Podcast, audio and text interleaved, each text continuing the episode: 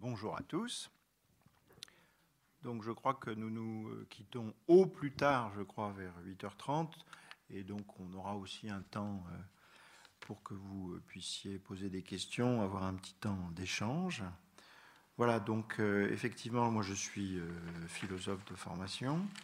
Et donc je travaille dans cet institut qui a été créé effectivement en 2002 à la suite d'un rapport que Régis Debré avait rendu donc au ministre de l'Éducation nationale de l'époque, Jack Lang, sur le. C'était peu après le 11 septembre, euh, voilà. Et donc c'était sur la question de l'enseignement laïque euh, du fait religieux euh, à l'école, ou de l'enseignement du fait religieux à l'école laïque.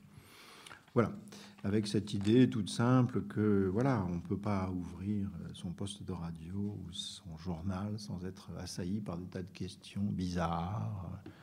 Le torchon brûle entre les sunnites et les chiites, n'est-ce pas? Mais le problème, c'est qu'on ne sait pas très bien ce que c'est.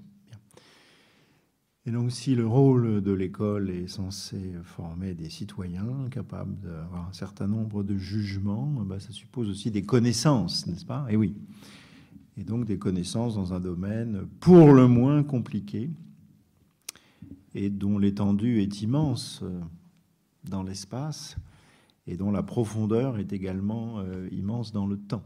Donc c'est un travail absolument euh, colossal. Et donc cet institut a été fondé au sein de l'école pratique des hautes études, qui est un endroit qui n'est pas forcément connu de tout le monde, mais qui existe depuis à peu près le, le milieu du 19e siècle, à une époque où où la recherche française était particulièrement en retard sur la recherche allemande.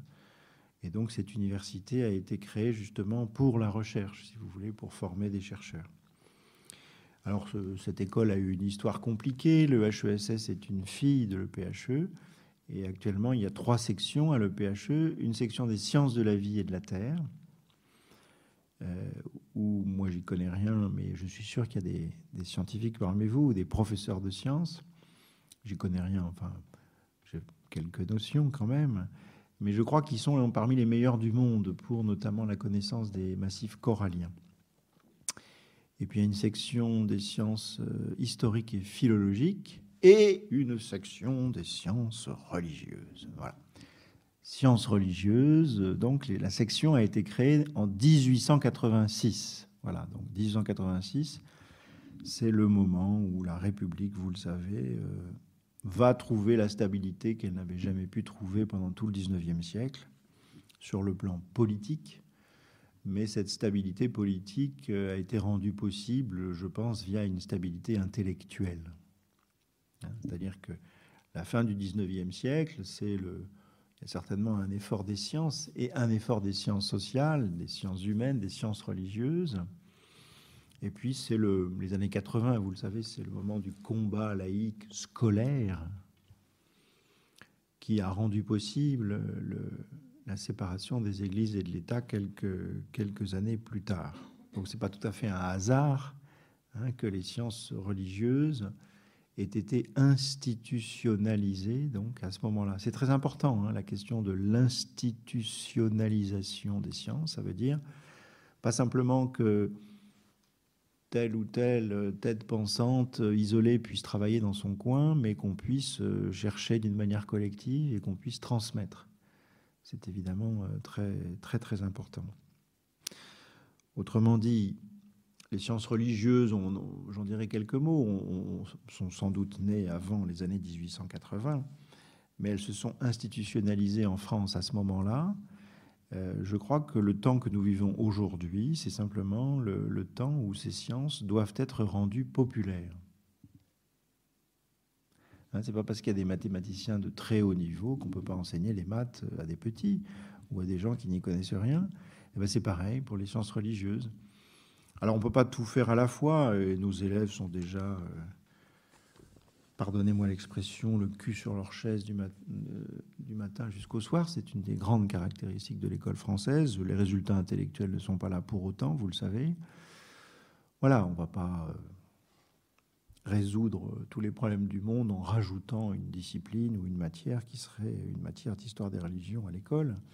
Mais en tous les cas, il est certainement très nécessaire que les professeurs, dans le cadre de leur discipline, puissent prendre en compte un peu cette question-là. Alors d'abord les professeurs d'histoire, mais, mais pas que. Alors pour les professeurs de sciences, c'est très difficile, puisque vous le savez, euh, il y a un peu moins maintenant, mais enfin il y avait trois grandes lacunes hein, dans l'école française.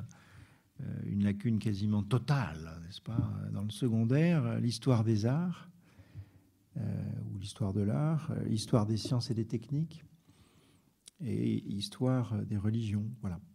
Et c'est vrai que tout ça, c'est très difficile. Hein. De toute manière, on ne peut pas tout faire admirablement bien, mais c'est vrai que. Euh, mais peut-être qu'il y a des choses qui ont évolué et qui m'ont échappé. Euh, mais c'est vrai qu'on n'a pas non plus beaucoup d'enseignements d'histoire des sciences, ou alors le professeur le fait euh, parce qu'il a un tropisme pour cela, quelques connaissances, qu'il se sent quelques libertés pédagogiques. Mais tout ça n'est pas très, pas très évident à organiser. Voilà. Donc moi, je, travaille dans cet institut, je fais énormément de formations, mais essentiellement sur les questions de laïcité. Et donc, euh, voilà, je n'arrête pas, je, pense à la laïcité au petit déjeuner, au déjeuner, au dîner, en permanence. Voilà. Et donc, depuis les attentats de 2015, c'est pire, mais bon, à la fois, c'est passionnant et je pense tout à fait nécessaire. Alors, pour ce qui est des, du rapport entre religion et science. Je, le disais tout à l'heure en discutant avec les amis, là tout à l'heure, je, ferai une partie qui sera tout à fait analogue à ce que je fais. Ça sera assez pratique euh, quand je dois faire des formations dans les SP. Vous savez, les SP qui ont remplacé les IUFM, où l'on forme les professeurs, où ils préparent leur concours et où ils continuent un petit peu après leur concours. Et donc, euh, ils auront à enseigner les sciences, n'est-ce pas euh, Les professeurs des écoles, par exemple, euh, et puis les professeurs de sciences dans le secondaire. Et vous le savez, nous vivons dans une société où ça ne va pas toujours de soi et on peut être soumis à des contestations d'origine plus ou moins ou pseudo-religieuse, peu importe. et donc, je suis amené à leur parler un petit peu de cette question-là via notamment et c'est l'angle que je choisirai, euh, la question de la théorie de l'évolution. Hein, vous savez que c'est un sujet un peu bateau, mais c'est quand même intéressant de, savoir pourquoi, comment cette question-là peut rencontrer des difficultés de compréhension, voire euh, des contestations euh, radicales. Pas tellement en Europe, surtout aux États-Unis, mais enfin bon, vous savez que les, les centres de documentation ont, été envahis par euh, un espèce de gros bouquin d'un certain Haroun Yahya euh, avec des belles photos pour nous expliquer que la théorie de l'évolution était une escroquerie. Euh, donc, cela émanait donc d'un groupe turc. Enfin bref, la situation n'est pas, pas nécessairement stabilisée pour toujours. aux États-Unis, elle avait fini par se stabiliser, effectivement, puisqu'il y a une jurisprudence qui avait fini par établir qu'il était inconstitutionnel d'enseigner euh, le créationnisme ou l'intelligent design, on y reviendra, en cours de biologie, effectivement. Euh, cour fédérale du district de Pennsylvanie, mais la situation américaine politique, je ne vous l'apprends pas, est assez mouvante. on ne sait pas très bien ce qui peut arriver ou ce qui peut se passer. Euh, au lycée Henri IV, on a, il y a quelques années, euh, organisé un colloque. Et ce qui était sympa pour nous, parce que c'est pas du tout évident d'arriver à faire travailler ensemble euh, la section des sciences de la vie et de la terre et la section des sciences religieuses. C'est vrai, on n'a pas l'occasion tellement de travailler ensemble. Et là, ça a été le cas. Et ça a donné lieu à une publication, Théorie de l'évolution et religion, donc aux éditions Rive Neuve Éditions. Et donc l'intérêt de ce livre que je vais peut-être euh, vous faire passer pour que vous puissiez y jeter un coup d'œil, bah, c'est d'abord euh, une première partie qui parle de l'évolution de la théorie de l'évolution, si j'ose dire, donc des, articles plutôt scientifiques. Ensuite, euh, une deuxième partie sur théorie de l'évolution, religion et conception du monde. Et puis, théorie, ça, veut dire en gros comment est-ce que cette théorie a été reçue dans telle ou telle tradition religieuse. Et puis enfin quelques articles sur théorie de l'évolution, sciences, religion et, société. Honnêtement, je ne pense pas qu'il y ait beaucoup d'équivalents sur le marché qui, permettent de, réunir une réflexion scientifique, une réflexion sur la façon dont les religions ont reçu ou mal reçu Pardon? Ah, pardon, c'est vous, vous êtes très gentil, pardon, je pas compris. Euh, et, puis, et puis aussi, vous trouverez un article qui résume tout à fait la, situation sur le plan de la jurisprudence, qui n'est pas toujours très bien connue dans ce débat ou dans ce combat sur la question de savoir ce qu'on peut enseigner, ce qu'on doit enseigner, etc., etc., compte tenu des contestations de la théorie de l'évolution. Alors le sujet de ce soir a déjà été un petit peu annoncé, donc soyons très clairs, euh, sinon, indirectement, ce n'est pas une conférence sur ce qu'on appelle euh, vulgairement le problème de l'existence de Dieu, ou euh, si les sciences ou la science a à dire quelque chose là-dessus, même si on en parlera indirectement, c'est pas ça la question. Hein. encore une fois, je pense que dans dans la longueur et dans l'épaisseur de l'histoire religieuse de l'humanité, enfin, je n'irai pas jusqu'à dire que la question de Dieu est marginale, mais ce n'est pas, la, pas la question fondamentale. Vous savez que les religions sont d'abord et avant tout des orthopraxies, des systèmes symboliques qui s'articulent au sacré et qui visent à organiser les mœurs. Ça n'a pas beaucoup de rapport avec une spéculation sur l'existence d'un être euh, comparable à quelque chose qu'on appellerait Dieu. Donc il va falloir quand même que je reprécise un petit peu ce genre de choses parce que on confond toujours euh, la religion avec la question de l'existence de Dieu. Et puis la science, les sciences, ça ne va pas de soi. Enfin, je veux dire, on met un singulier, un pluriel. Qu'est-ce que ça veut dire exactement? Donc, ce que je vous propose, c'est dans une première partie quelques petites réflexions. Alors, euh,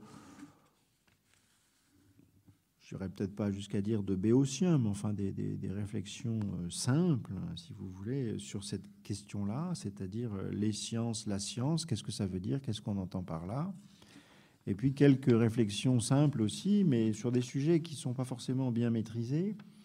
Qu'est-ce que c'est que ce mot de religion? Mais qu'est-ce que ça désigne? Et faire un petit historique précisément du sens euh, de ce mot religion, qui est extraordinairement instructif et on, ne mesure pas euh, à quel point ce mot, qui est comme vous le savez un mot latin, n'est-ce pas, ce mot qui désigne une réalité romaine, n'est-ce pas, ce mot a complètement changé de sens. Hein, en, quelques siècles, complètement changé de sens. Et encore faut-il le comprendre et le savoir. Et en général, les débats qui n'en finissent jamais, ça vient du fait qu'on n'est pas d'accord sur le sens des mots. Alors, c'est merveilleux. Les débats sur la religion n'auront jamais de fin parce qu'en général, les gens ne mettent jamais sous le mot religion le même sens, n'est-ce pas? Et j'essaierai de vous expliquer pourquoi. Donc ça, c'est dans une, première partie. Et puis dans la deuxième partie, effectivement, bah, poser cette, question-là, ce que j'essaye d'expliquer à mes, jeunes collègues, si j'ose dire. Moi, j'ai longtemps enseigné dans le secondaire. Bon, alors évidemment, les, les philosophes n'enseignent qu'en terminale, mais ou en prépa, mais euh, voilà. Et donc, qu'est-ce que c'est que cette histoire de créationnisme? Bon, qu'est-ce qu'il faut dire? Qu'est-ce qu'il faut faire? Comment il faut se comporter? Comment situer l'enseignement public euh, par rapport aux convictions des, élèves, n'est-ce pas? Vous voyez bien que ça pose un problème euh, important. Hein. Vous savez bien que c'est la fameuse lettre de Jules Ferry vous savez bien que la laïcité, c'est, vous le savez, la protection et l'encadrement de la liberté de conscience et de la liberté de culte. Hein, c'est l'article 1 de la loi de 1905. La lettre de Jules Ferry hein, rappelle à quel point le maître est celui qui respecte euh, la conscience de ses élèves et qui s'exprime de telle sorte que euh, rien ne pourrait choquer un père de famille qui viendrait écouter son cours, n'est-ce pas? Et donc le rôle de l'école n'est pas de violer les consciences. Mais le rôle de l'école n'est pas non plus d'être inodore, incolore et sans saveur. Donc le, rôle de l'école est bien d'avoir une éthique, une déontologie, une épistémologie, enfin peu importe les mots que l'on emploie.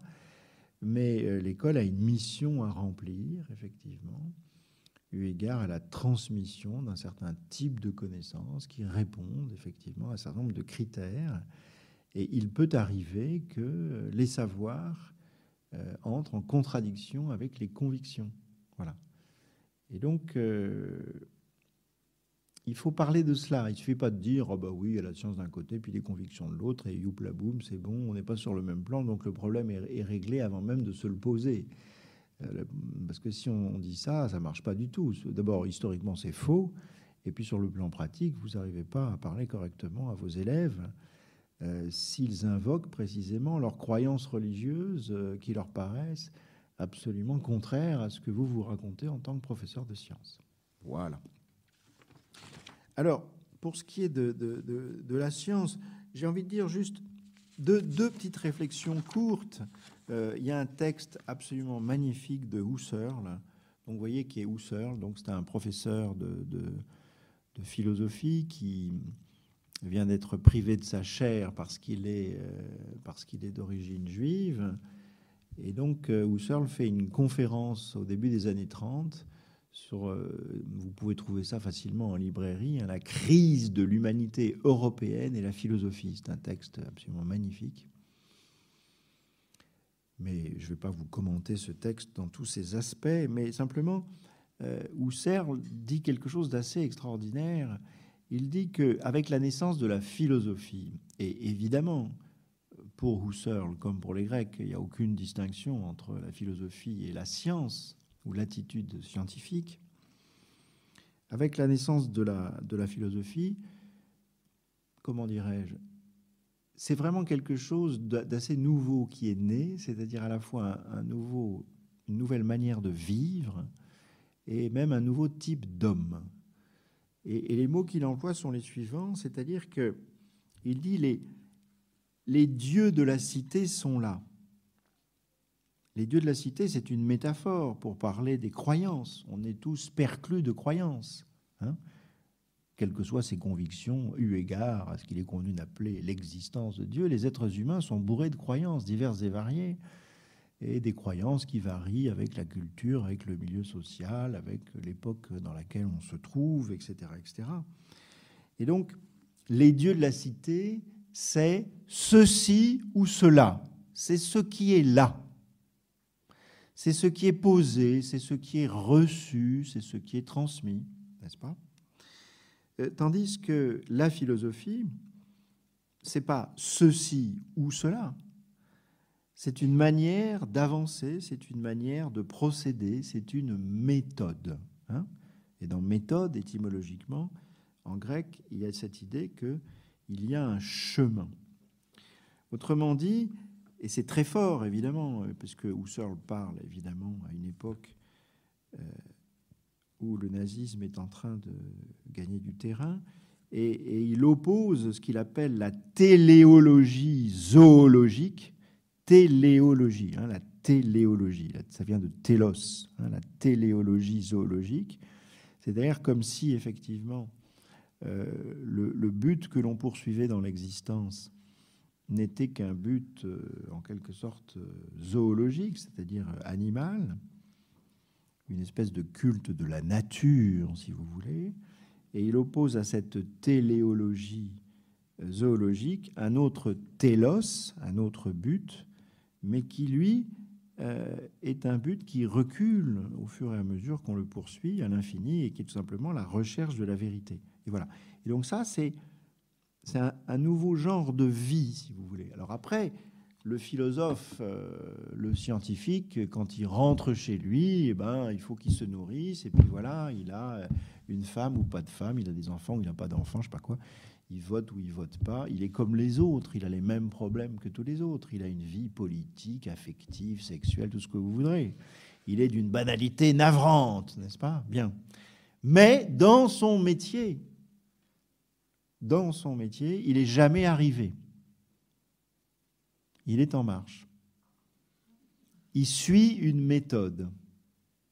Il ne se contente jamais de ce qu'il a.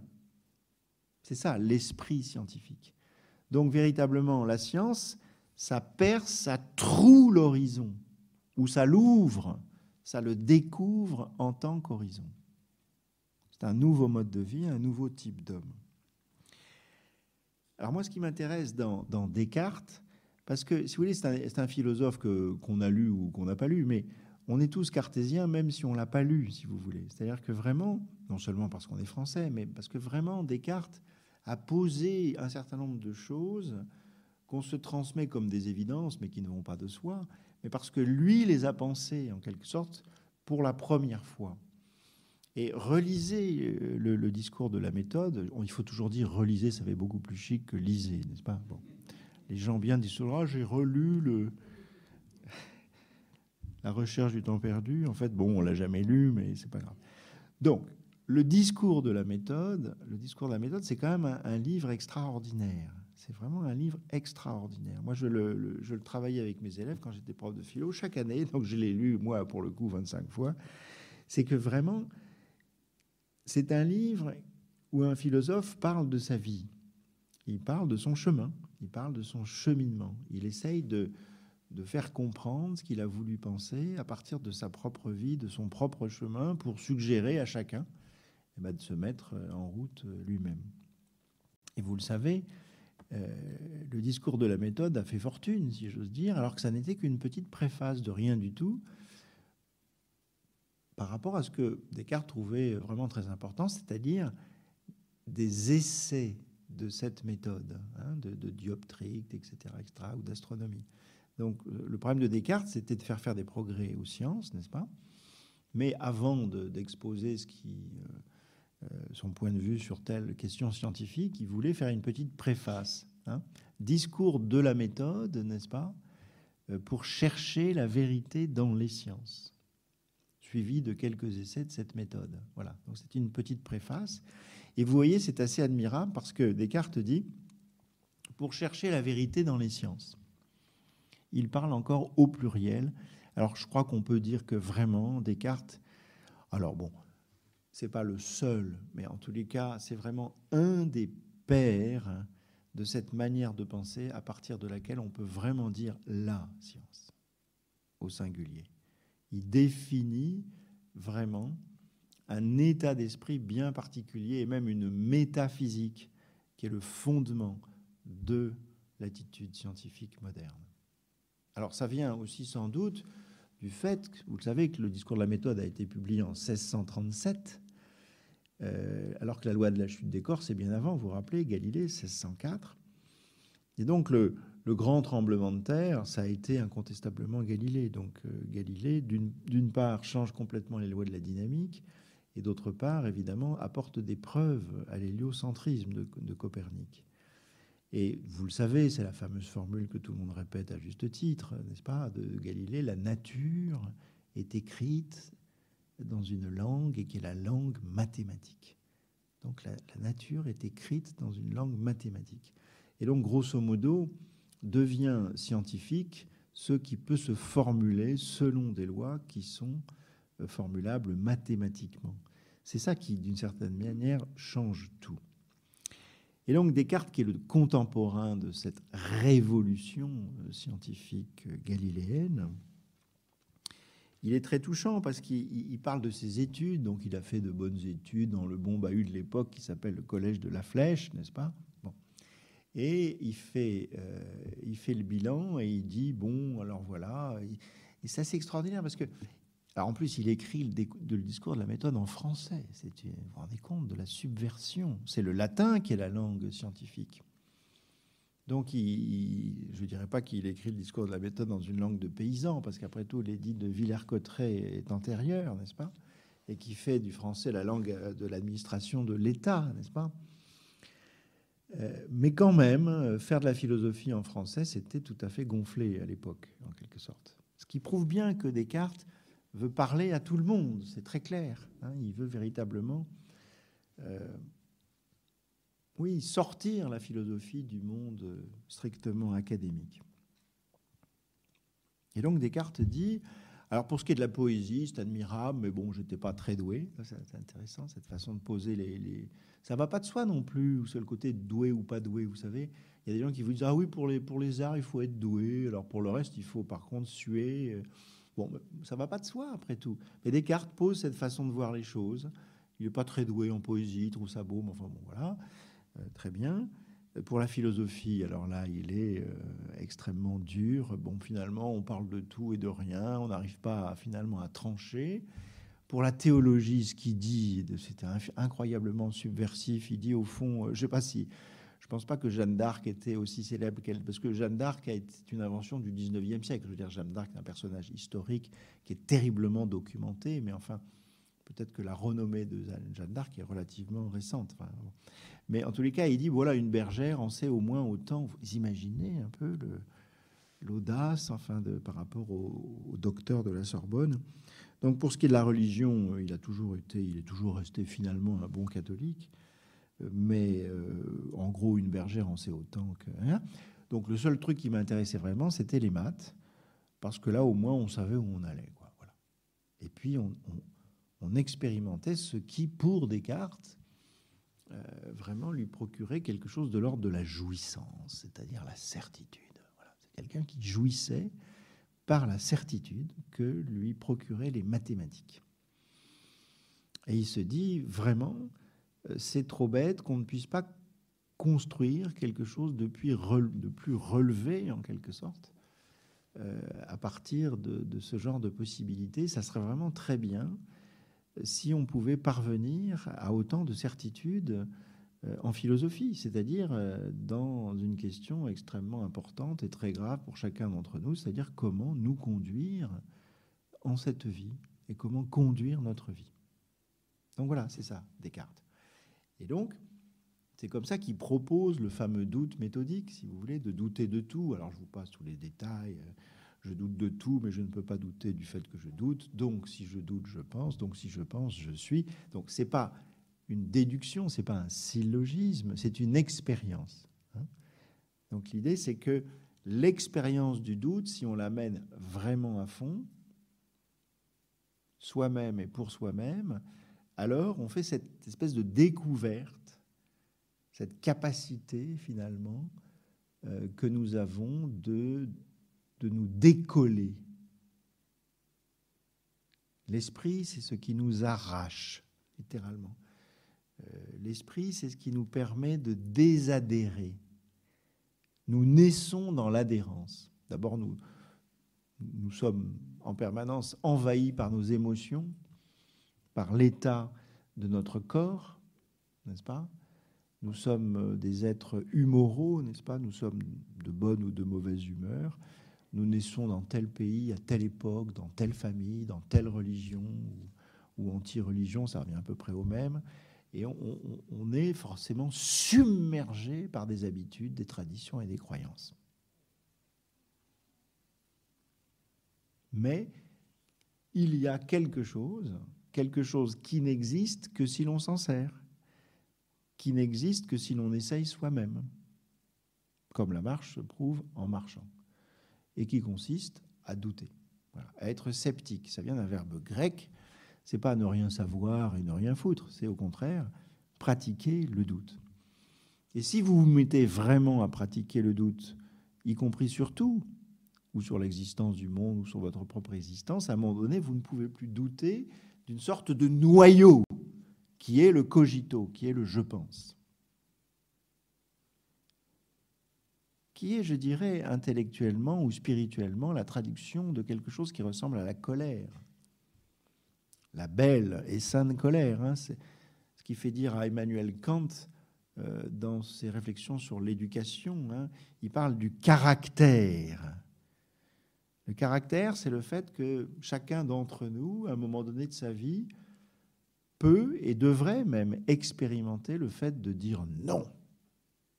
Il y a des fois où on peut dire non, absolument non. Et le caractère, c'est quelque chose que l'on a ressenti dans sa vie comme une véritable explosion. Mais il y a un rapport entre la force de caractère et l'appréhension en soi de quelque chose qui est l'esprit, qui est capable de remettre en cause ce qu'on vous présente comme étant nécessairement vrai. Et donc le fondement métaphysique de la science, c'est la distinction de la res cogitans et de la res extensa, de la chose pensante et de la chose étendue. Et c'est dans ce dualisme que la philosophie moderne va naître, le sujet pensant et l'objet pensé. C'est comme ça que la science fonctionne, si vous voulez. Et donc, de ce point de vue-là, le fondement métaphysique de la science, c'est ce dualisme-là, ce qui se traduit par une lecture matérialiste du monde.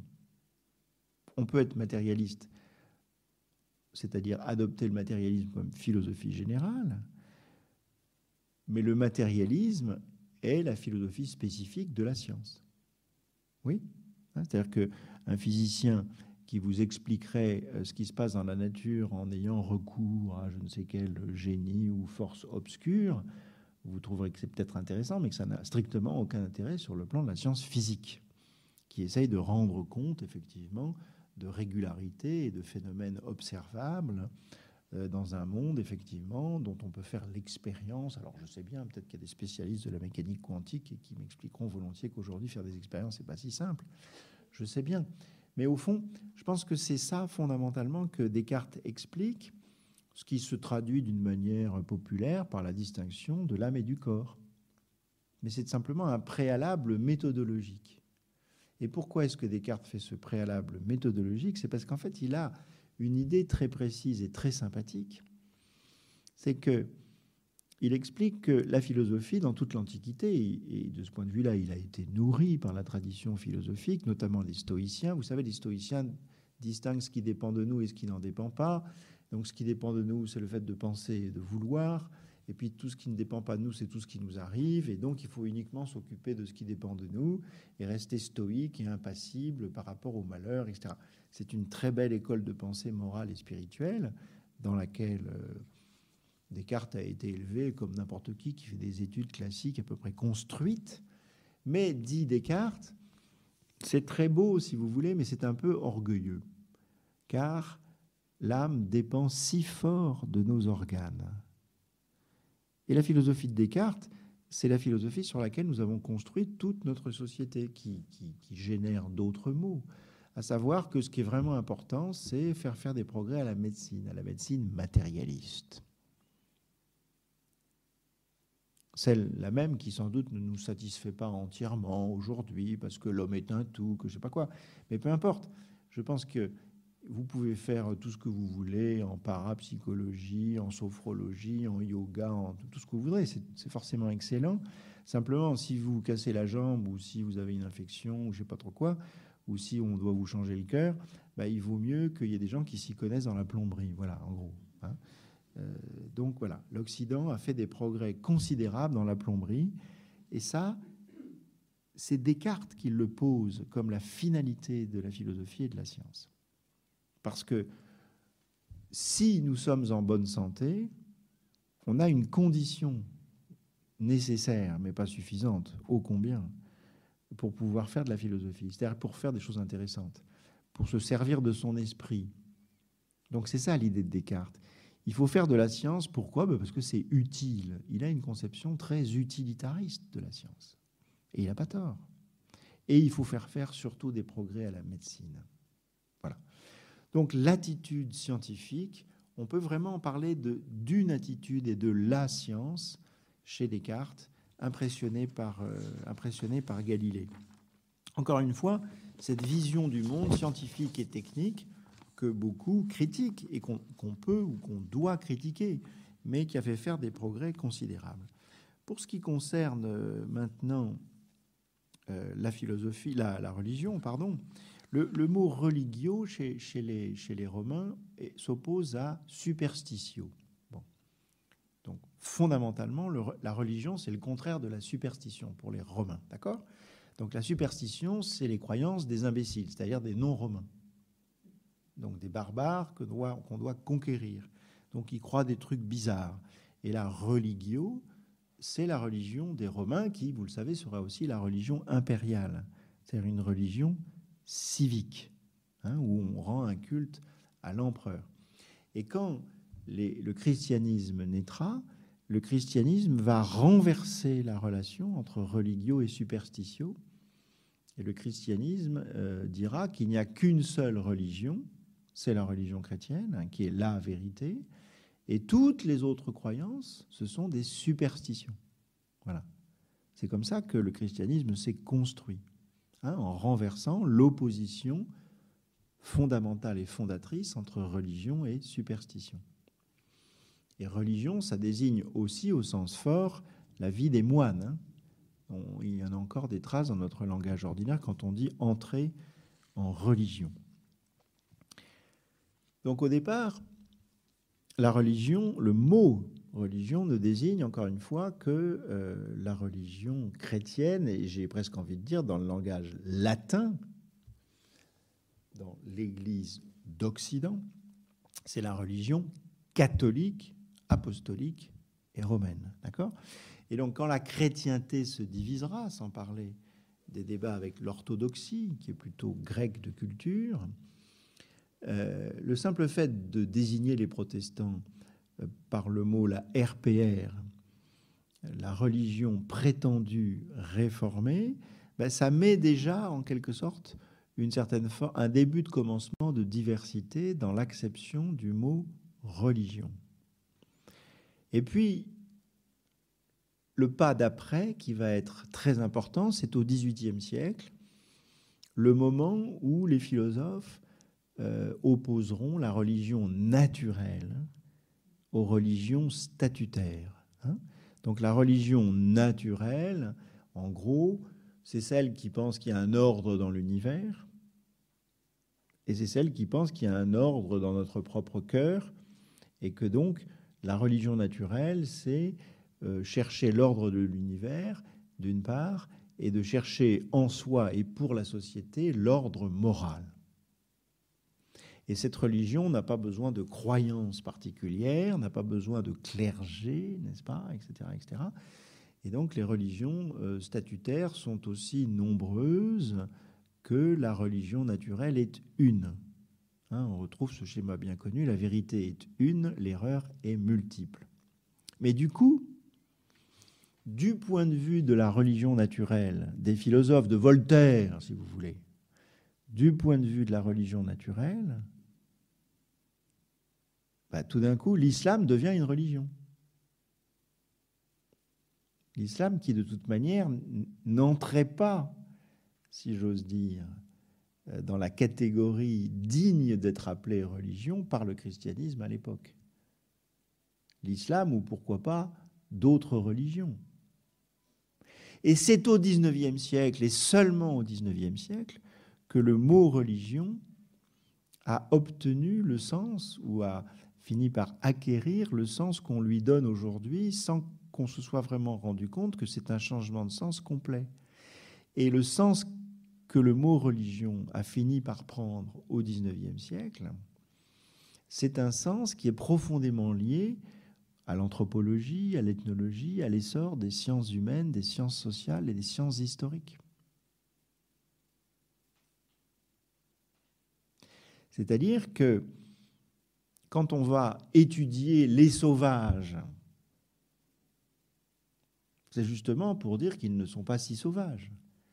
On a déjà cette marque de l'esprit chez Montaigne, quand vous lisez les essais de Montaigne, euh, c'est la première mondialisation, on découvre qu'il y a des Chinois et puis des sauvages qui vivent nus en Amérique.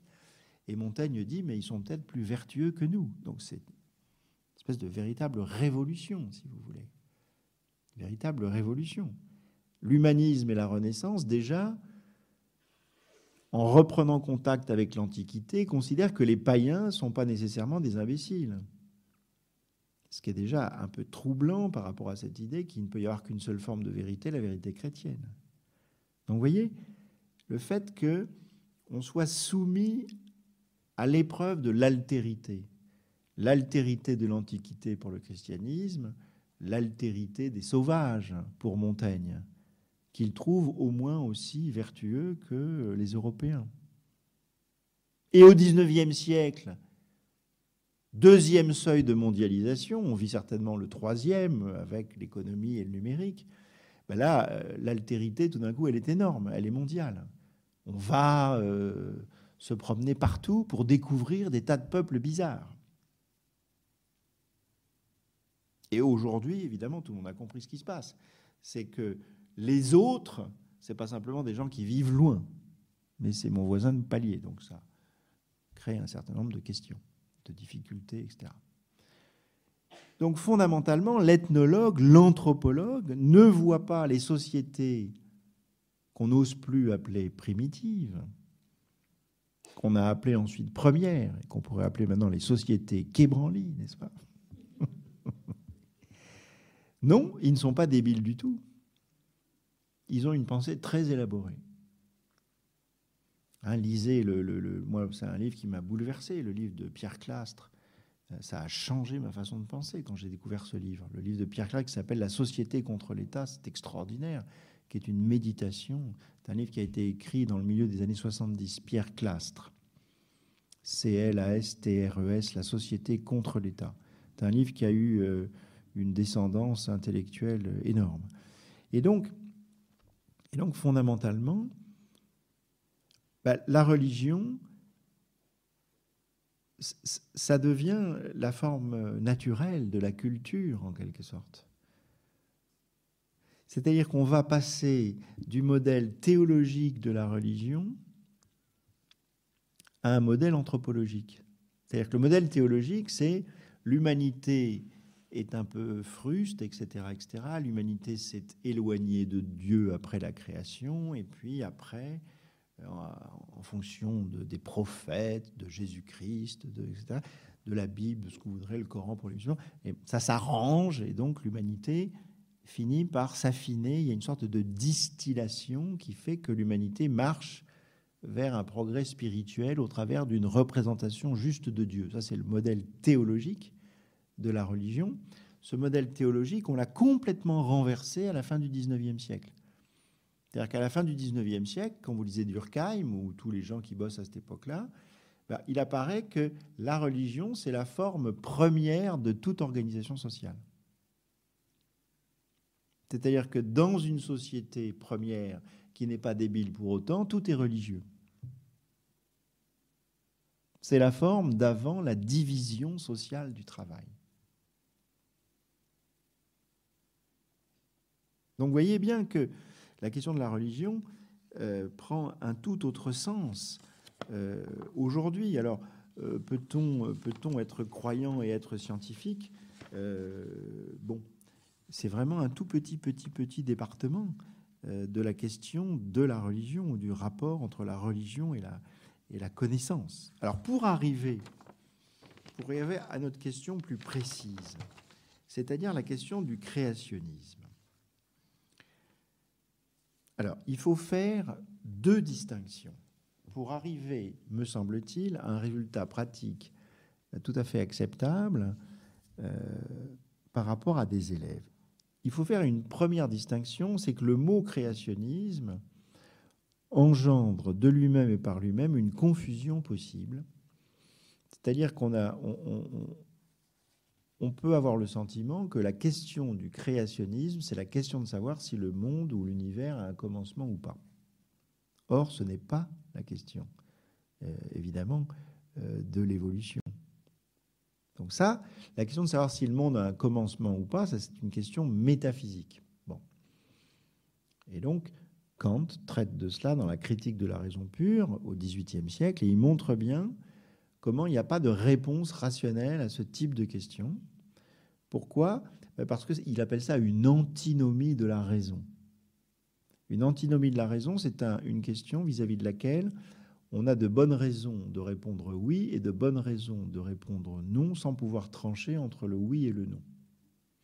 C'est-à-dire que si vous pensez qu'il n'y a pas d'effet sans cause, n'est-ce pas? Et que rien n'est sans raison, eh bien vous remontez nécessairement de l'instant euh, t à l'instant t-1, etc., etc., etc., jusqu'à devoir très nécessairement trouver une cause au fait que le monde soit. Hein, vous vous rappelez ce que disait Leibniz Une fois qu'on a admis le principe de raison, se posent deux questions. La première, pourquoi y a-t-il quelque chose et non pas plutôt rien?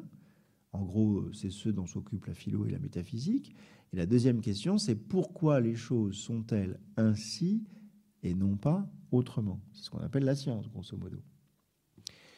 Donc si vous pensez que rien n'est sans raison, si vous ne pensez pas que la nature est un chaos,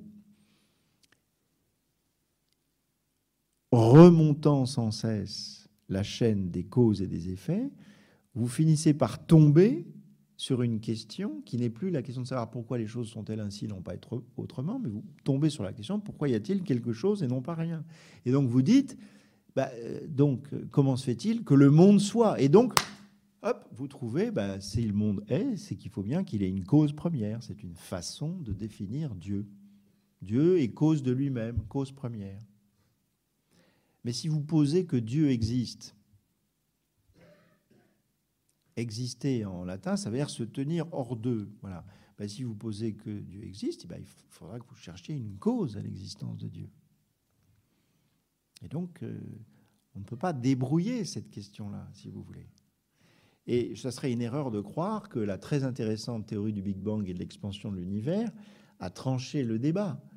La, la, théorie du Big Bang et de l'expansion de l'univers rend tout à fait le plausible l'idée qu'il y a un commencement. Mais aujourd'hui, vous savez, il y a la théorie du multivers. C'est-à-dire qu'on peut imaginer qu'il y a une, multitude d'univers. C'est-à-dire qu'on peut être dans un univers qui est né à un moment donné, mais il est, est peut-être né dans un autre univers, etc. etc. Donc euh, on ne peut jamais trancher ce genre de questions. Donc la première chose à faire, c'est que ce que vous enseignez ne consiste pas à interdire à vos élèves de penser que le monde a un commencement absolu. Et l'enseignement que vous donnez ne consiste pas à interdire non plus à vos élèves de penser que le monde existe de toute éternité et n'a pas de commencement. Est-ce que je me fais bien comprendre? Il y a deux hypothèses métaphysiques qui sont tenables. Et le prof de science n'enseigne rien là-dessus, il n'a rien à dire là-dessus. Il est bon qu'il ait réfléchi à la question, mais bon, mais son enseignement ne porte pas sur cette question-là. C'est clair? Bien. Alors ensuite, il y a une deuxième distinction fondamentale qu'il faut faire.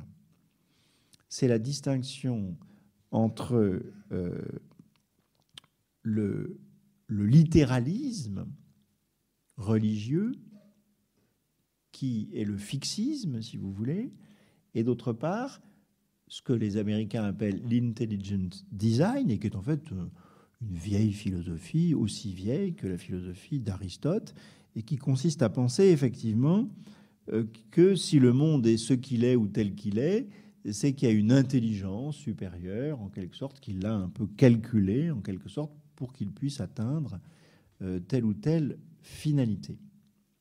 Donc, le créationnisme au sens du fixisme ou du littéralisme religieux. Qu'est-ce que ça veut dire? Bah, vous prenez la Bible et vous, voyez, Dieu a créé euh, les éléphants, enfin c'est pas écrit comme ça, mais au fond, voilà, il y a cette idée que les espèces sont des créations expresses qui ont été créées telles quelles par la volonté de Dieu, d'accord? Et qu'elles sont donc séparées les unes des autres. Et qu'elles ne changent pas ou qu'elles n'évoluent pas. Alors que la théorie de l'évolution nous enseigne, euh, je ne sais pas si c'est tout le contraire, mais tout autre chose. Est-ce que vous avez déjà vu une représentation spatiale de la théorie de l'évolution? Alors ça, ça c'est fondamental. Hein. Débrouillez-vous pour trouver ça sur Internet. Euh, au musée des Confluences à Lyon, il y en a. C'est magnifique. C'est comme une grosse éponge. C'est-à-dire que la théorie de l'évolution, c'est pas du tout un truc qui monte comme ça. C'est il y a un centre, il y a un centre.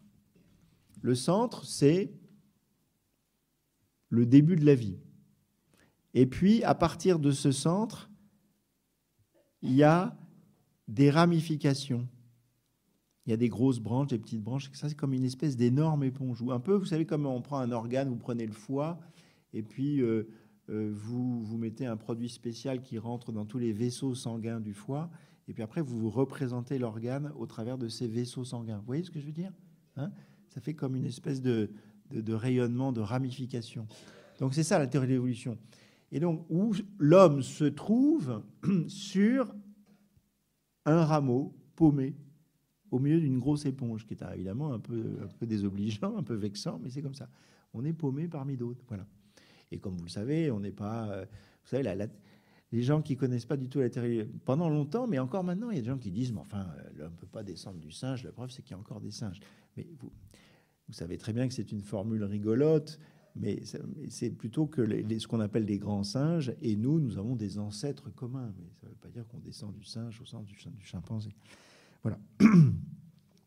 Donc, le littéralisme religieux qui consiste à lire les livres religieux comme des livres de sciences naturelles et à les prendre à la lettre, eh bien, ce littéralisme ou ce fixisme est totalement incompatible avec la théorie de l'évolution. Voilà, purement et simplement. Quant à la, philosophie finaliste, bah, c'est une philosophie qu'on trouve euh, tout à fait chez, chez Aristote, en quelque sorte. Hein. Euh, il y a cette idée qu'au fond, euh, ce qui fait qu'un être vivant est vivant, c'est qu'il a une âme, psyché, c'est-à-dire un principe de vie, en quelque sorte et que euh, l'être vivant euh, se, déploie pour atteindre un, but ou un, ou un, télos en quelque sorte. Voilà. Alors, j'ai presque envie de dire que philosophiquement parlant, vous pouvez très bien vous représenter la nature et l'histoire de la nature ou le monde et l'histoire du monde euh, comme étant animé en quelque sorte par un projet. Je veux dire, c'est philosophiquement défendable. Mais simplement, ce n'est pas une théorie scientifique, si vous voulez. Ce qui est une théorie scientifique, c'est quand vous, vous êtes capable d'indiquer un processus et que vous êtes éventuellement capable de le reproduire. Hein, il est tout à fait remarquable aussi de voir comment la théorie de l'évolution euh, chez Darwin a pu être à la fois confirmée et affinée par les immenses progrès qui sont assez récents de la génétique. Hein, de la même manière que les lois de Mendel ont pu être observés avant même qu'on ne connaisse le support matériel de la, génétique et de l'hérédité. C'est-à-dire qu'on a compris ça uniquement à partir du moment où on a compris comment était goupillée la molécule d'ADN. Et Crick et Watson, si mes souvenirs sont bons, c'est 1953. Donc c'est quand même relativement, euh, relativement récent tout de même. Voilà. Autrement dit, euh, les doctrines euh, religieuses sont-elles compatibles avec l'enseignement public? Ou encore, la science est-elle l'ennemi des religions? Ben, La réponse est oui. Dans certains cas, très clairement. Très clairement. Et il faut le dire, il ne suffit pas de dire la science est d'un côté, la religion de l'autre. Quand la science se mêle d'énoncer des vérités dans un certain domaine d'une certaine manière, ben, elle tombe sous l'autorité légitime de la science. Et là, elle a tout faux dans certains cas. Le cas de Galilée, par exemple, qui est très intéressant. Pourquoi? Vous avez une lettre, une lettre célèbre du cardinal Bellarmin, qu'il envoie à un, collègue, je sais plus c'est Toscarini, je, crois bien. Et Bellarmin a tout à fait compris la théorie de Galilée. Il a compris que Galilée avait raison, que l'héliocentrisme était la bonne théorie, et il est très emmerdé. Et dans cette lettre, il dit il faudrait, dire que l'on parle hypothétiquement pour sauver les apparences, hein, qui est un, terme classique en astronomiste. Sauver les apparences, ça veut dire expliquer les observations que l'on fait notamment avec la lunette que Galilée a construite. Parce que le risque est grand de nuire à la sainte foi en rendant fausses les saintes écritures. Et de citer Ecclésiaste, le soleil se lève et se couche, et revient à son lit. Et tu dis dans un coin euh, d'un livre paumé, etc., etc. Et voilà ce que dit Bellarmin. S'il y avait une véritable démonstration de l'héliocentrisme, ce qui est le cas, il faudrait procéder avec grande circonspection dans l'explication des Écritures qui semblent être contraires et dire que nous ne les comprenons pas plutôt que de dire qu'est faux ce qui est démontré. C'est absolument extraordinaire. Ça veut dire que Bellarmin pressent véritablement la lecture historico-critique des textes religieux. Vous voyez ce que je veux dire? C'est-à-dire que si l'héliocentrisme est prouvé, alors on ne peut plus lire les textes religieux d'une manière littéraliste. Et donc, on est obligé, effectivement, de mobiliser d'autres sciences, historiques, archéologiques, philologiques, considérables. C'est toute l'aventure de la lecture historico-critique des Écritures, n'est-ce pas? Et donc, ce, ce sont les progrès dans le domaine des sciences de la nature qui font faire des progrès aux sciences philologiques. Averroès, par exemple, philosophe musulman médiéval, dans son fameux discours décisif, dont le sous-titre est la connexion, euh, la connexion de la philosophie et de la révélation, c'est-à-dire comment concilier la philosophie et le Coran. Alors Averroès, il n'y va pas par quatre chemins. Il dit la vérité ne peut être une et contraire à la vérité. S'il y a une contradiction entre Aristote et le Coran, comme de toute manière Aristote a toujours raison, selon quoi il a tort, est ce que je veux dire, quand la démonstration est si logistiquement faite sur un plan strictement logique, etc., etc., alors ça veut dire qu'il faut interpréter le Coran, c'est-à-dire développer la, tropologie, c'est-à-dire la tropologie de la langue arabe, c'est-à-dire la capacité qu'une langue particulière a à employer des sens figurés, si vous voulez. Je sais pas, dans le christianisme, si vous lisez que, je sais pas quoi, le Jésus-Christ est la lumière du monde, ça ne veut pas forcément dire que c'est un champ électromagnétique. Voilà, voilà. Ça veut dire quoi? Ça veut dire que le progrès des sciences nous fait faire des progrès dans une autre forme de science qui est la science du langage. À savoir que le langage est essentiellement, d'abord et avant tout, métaphorique. Et c'est ce que les fondamentalistes, littéralistes, ont beaucoup de mal à comprendre et à admettre. Autrement dit, euh, la conclusion qui, sera la mienne, si vous voulez, euh, c'est que l'enseignement, euh, le, professeur de sciences de la vie et de la terre, il doit enseigner la démarche scientifique validée par l'expérience, ce qui n'empêche pas que vous ayez, que vous puissiez avoir un point de vue euh, matérialiste, athée, ou un point de vue euh, théiste, philosophiquement parlant. la science, elle est agnostique, et vous le savez, c'est Thomas Henry Huxley, qui était un, copain de, de Darwin, et c'est lui qui a inventé le terme d'agnosticisme pour prendre la défense de Darwin, justement. Hein. C'est-à-dire le fait de ne pas prendre position sur des questions proprement euh, métaphysiques et qui ne sont pas le, métier en quelque sorte de, la science. Donc voilà ce que j'essaye de dire aux enseignants et je vous prie de croire que la question, ce n'est pas simplement l'esprit des élèves, c'est aussi l'esprit des enseignants. Hein. Il y a parfois des enseignants qui sont... Euh, bon, voilà, c'est compliqué. Mais il faut aussi bien expliquer aux gens que la science n'est pas faite pour être totalitaire. Vous voyez ce que je veux dire? Pour empêcher plusieurs types de convictions philosophiques, métaphysiques ou des convictions éventuellement religieuses. Par contre, il ne faut pas lâchement prétendre que toutes les opinions sont autorisées. C'est là où c'est difficile. Il y a effectivement des opinions, des croyances qui ne sont pas acceptables. Alors vous pouvez toujours délirer comme vous voulez si vous ne nuisez pas à, l'ordre public. Donc ça, vous pouvez toujours raconter n'importe quoi, c'est pas gênant. Mais euh, vous pouvez très bien dire il y a des éléphants roses, ça ne nuit pas à l'ordre public fondamentalement. Donc, mais euh, à l'école, à l'école, non, il y a des choses qu'on ne peut pas enseigner, qu'on ne doit pas enseigner, ou qui sont contraires à la démarche scientifique et à l'état de la science à un moment donné. Ça, ça ne fait absolument aucun doute. Donc, autrement dit, il ne faut pas minimiser la difficulté.